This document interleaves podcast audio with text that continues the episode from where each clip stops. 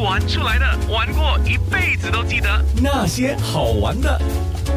今天有三个朋友，都是三位女性，她们分别来一一再介绍一下啊。因为刚才可能你没有听到，我们现场有中华总商会华语讲演会现任会长罗宝玉，还有就是前任会长。他是属于爪哇族的哈尼发，你好，你好，嗯，他是异族同胞，但是华语说的很标准啊，所以我自己觉得说，哇，他说的那么标准，我可以，呃，我的嘴巴不可以懒惰，因为有很多时候我们的嘴巴是懒惰的啊。还有就是另外一位是贾超，二零一六年度的会长，目前是工商活动的主持人。贾超，你来新加坡多久啊？十多年了。哦。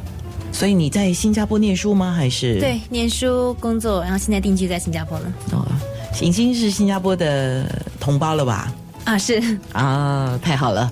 那我们刚才讲说用华语来演讲，很多人就有障碍。第一个障碍就是说，第一我不会讲话，不是说不会开口，而是不会讲话，不知道怎么讲得好。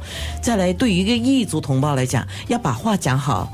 这个是一个了，再来要用华语把话讲好是双重的这个障碍啊，双重的挑战吧，应该这么讲。所以今天要问一下哈，哈尼法，你从小学就开始学华文华语？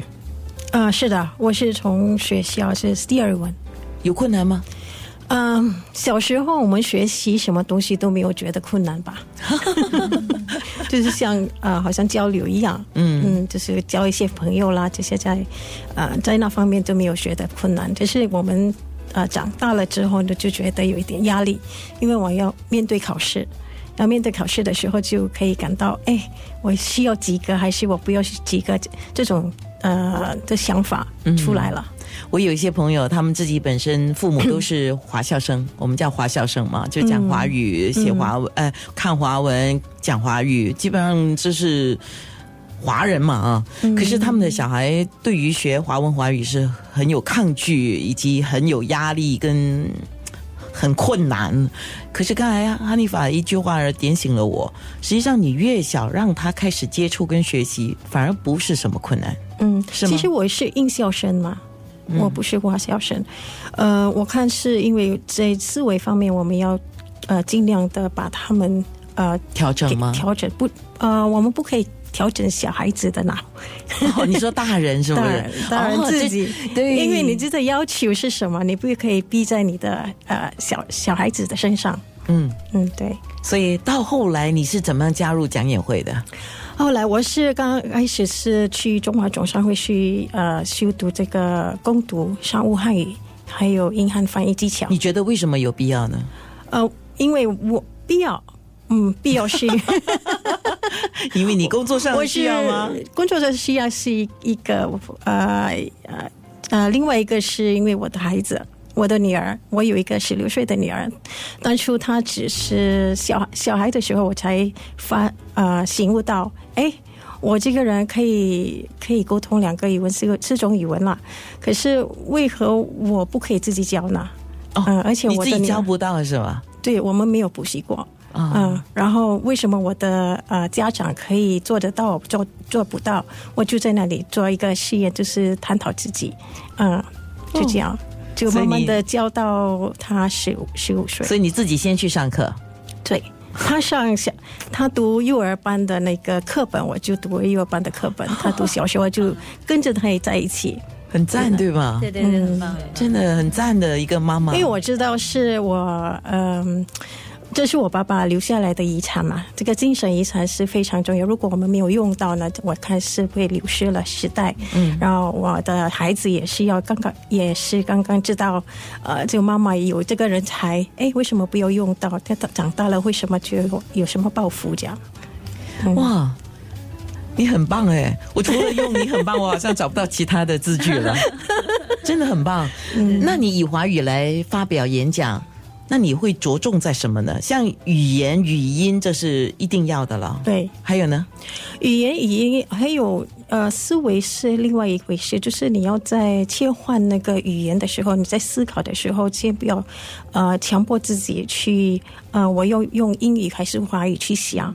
呃，开始的时候我是用英语去想，然后我们有辅导员嘛，我们在口才班的时候，很多很多资深的会有，还有面对这些中国人呐、还有这些 非常资资深深的讲员，嗯我就就默默耕耘了自己做的功课，就回去的时候就在看视频，他们的演讲的那个一点技巧，技巧方面的是不太重要，最重要是你要有呃有胆量上台演说。嗯，你讲的好不好，他们要在。在，因为我们我们有辅导员，那、如果他们喜欢辅辅导你或者是评论你的时候，就给他们评论个爽吧。哦，我我知道你意思，就是不要把不要怕被批评，对，我们没有批评，我只是我们是有这个呃就是不要论评论员的啊那。那我再修正我的说法，就是第一，不要怕出丑，对不要怕丢脸。对吧？很多人就是说啊，我很怕出丑，我很怕丢脸，哎呦，没有面子哎，就是不要怕这些东西，这些东西也不值钱了哈，所以不要紧。对，哎，有趣了！竟然是那些好玩的，忽然间我想做一件事情。不过我想先请宝玉，就是讲演会的现任会长，先来说一下。我知道你们讲演会有一个活动叫即席演讲，对吗？嗯，是的，即席演讲是怎么样一个情况？你给听众说一下好吗？呃，即席演讲其实是一个考我们智力跟反应的一个活动，就是现场哦，所有的呃讲员都有机会参与的。现场主持人会出一道题，或者给一个题目，我们一拿到那个题目，就在一两秒的时间就要开始讲。对，不可以准备啊。啊没有准备，哎，时间开始计算，哎，我们有计时的，啊，时间是一到两分钟，嗯。啊，这个就是考考我们的胆量，还有我们的那个反应能力、还有敏捷思考能力、组织能力，对。呀嗯，对，其实这个即兴演讲刚开始的时候，真的不知道该讲什么，但是站在台上讲的时候，会发现说，哎，时间怎么那么快就到了？我还没讲到重点呢。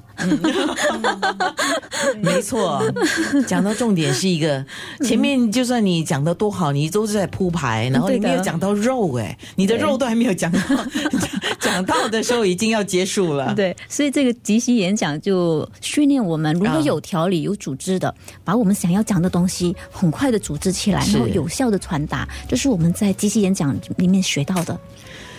呃，刚才我在讲的时候呢，哈利法一直笑，因为我事先告诉他我会出个题目给哈利法来个即席演讲。他作为一个异族同胞，华语讲的这么标准，表达能力这么的清晰。这么的强哦，所以我想说，现场来个即席演讲。本来是说我要出题了，那现在我又换一个想法，嗯，我让听众出题怎么样哎？呃，我我给一个原则了哈，第一就是以九六三好 FM 直播室广播这样的一个范围作为一个主题，你们要哈利法讲什么啊？就是给，比如说，呃，通常要给一个题的话，就是麦克风，假设对不对？